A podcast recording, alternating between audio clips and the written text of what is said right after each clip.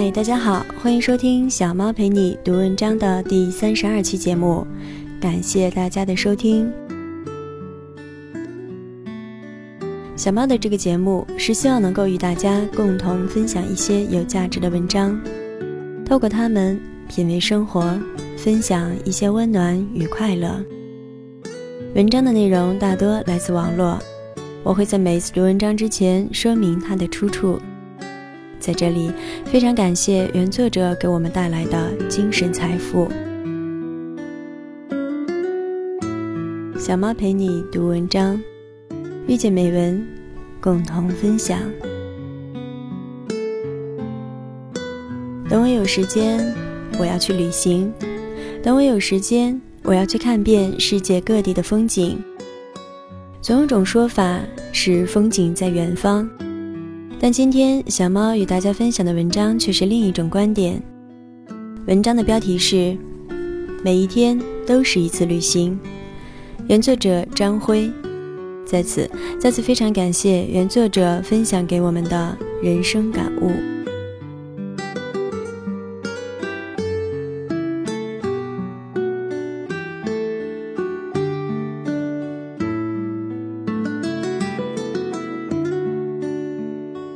每一天都是一次旅行。之前有一个老同事，每次去出差都住五星级酒店，超出公司标准的部分自己补贴。这个习惯他换了几家公司，一直保持着。我不理解，为什么出公差还要补贴公司？上周上海出差，这次因为展会期间的原因。我需要临时选择住的距离展会场所近的地方的超标酒店，而且是超标房间，因为已无其他房间可以选择，所以只能作罢。但是推开房间大门之后，不爽的感觉就消失了。站在窗前，看到外面的一条北京少见的城市内的河流，河面很宽，河水静静流淌。河对岸还没有什么建筑，可以一眼看到远处的高架桥。桥上的车流像流动的珠子，在阳光下闪闪发光。不爽变成了惬意，这让我想起去年春节在香港度假期间住在九龙边上的海景公寓的感觉。作为一个内陆人，从来没有住在一个离海港这么近的地方，坐在窗户边。看船只进港出港，看日出日落，原来这就是海洋文明。每天看着船只出海的人，和每天坐在黄土坡边放羊的人，内心对于世界的感觉和憧憬，肯定是不一样的。因为这种惬意，所以对于自己要掏腰包补差价的不爽感，很快就消失了。晚上打车回酒店的路上，看到很多在路上夜跑的人，这让我感觉更好了。第二天早上早早起来，拉开窗帘，看着静静流淌的河流，心想，不如沿河去走走，不要辜负了这好风景。在地图上查了地方，沿河有路，可以走到一个公园。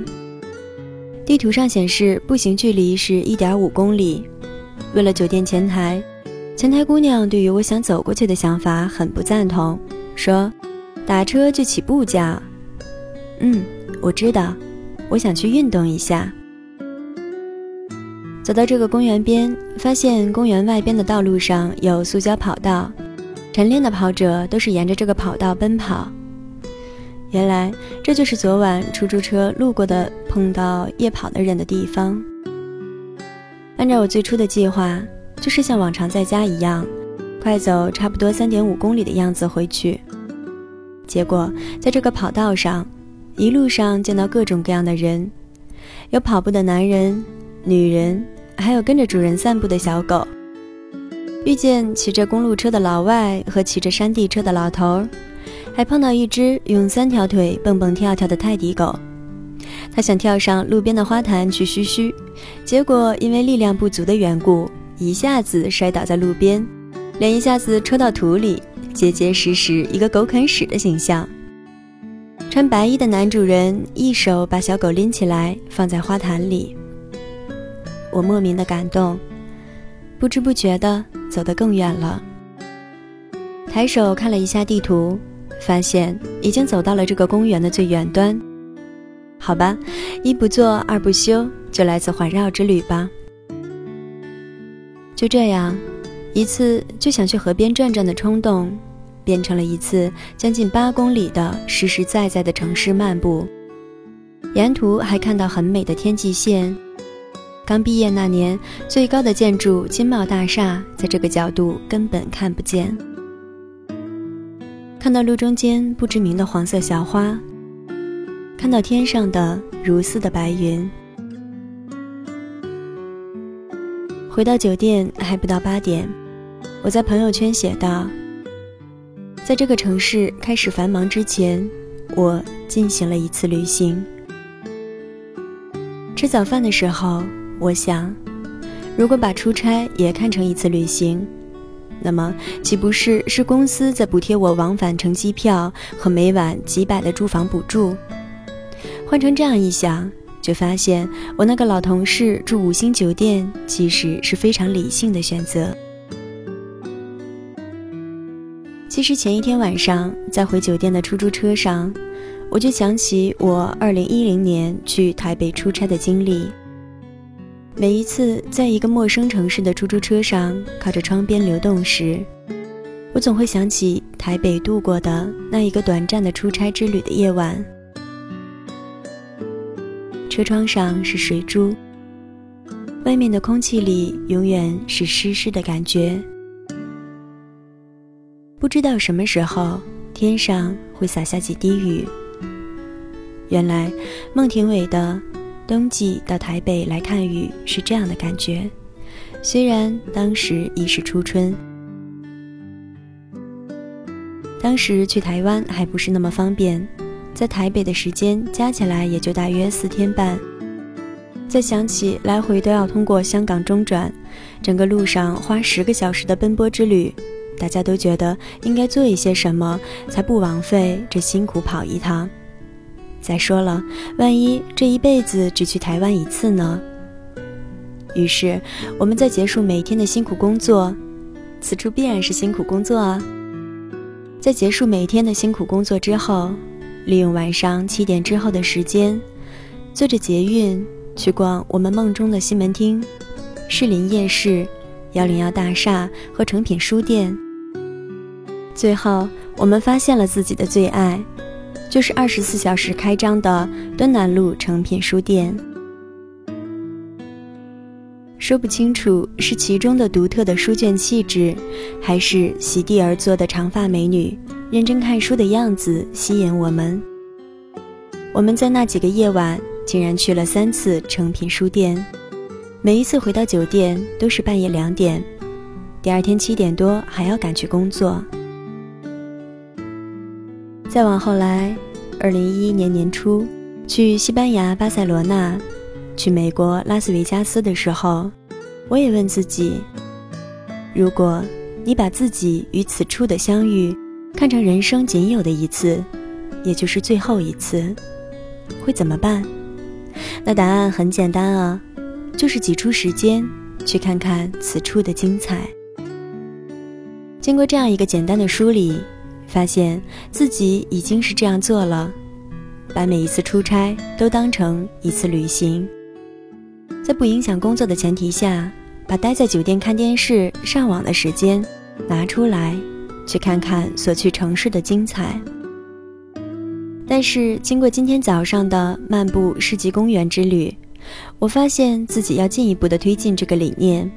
为了让这个旅途更加完美惬意，最好还是自己花钱，住的好一些，吃的好一些，因为住和吃也是旅行的感受的重要环节。当然，并非一定要住五星，吃大餐才会感觉好。相反，去一些市井的地方，住民居，吃街边小吃也是种享受啊。凡事就怕反过来想一想，因为反过来一想，出差就变成公司补贴你的一次旅行。那么，你不仅会花钱住得更舒服一些，而且会更加珍惜在这里的时间。就像这次世纪公园的旅行，发生在六点到八点之间，而这段时间是传统意义上躺在被窝睡懒觉的时间，或者偶尔早起却无所事事刷朋友圈的时间。如果出差的每一天都是一次旅行时，那么平时呢？这几天我在早上慢跑时，也是逐步放下耳机，听一下小区里鸟的叫声。看花的盛开和落下，看到不止我一个人这样。早晨，一些在小区慢跑的人都会不时拿起手机拍下路边的花朵。而我今天的重大发现就是，原来在这个我已经居住六七年的小区里，还有几棵很大的树，树荫之下搬个小凳子，就是读书的好去处。原来我每个周末都在寻找的那个能待一待的惬意环境，居然就在小区的树下。而这一切的发现，都在于自己心中有了这样的想法：每一天都是一次旅行。当我们认为一年之中只有那少数几个假期才可以开始旅行时，平日的光阴就变得枯燥和乏味。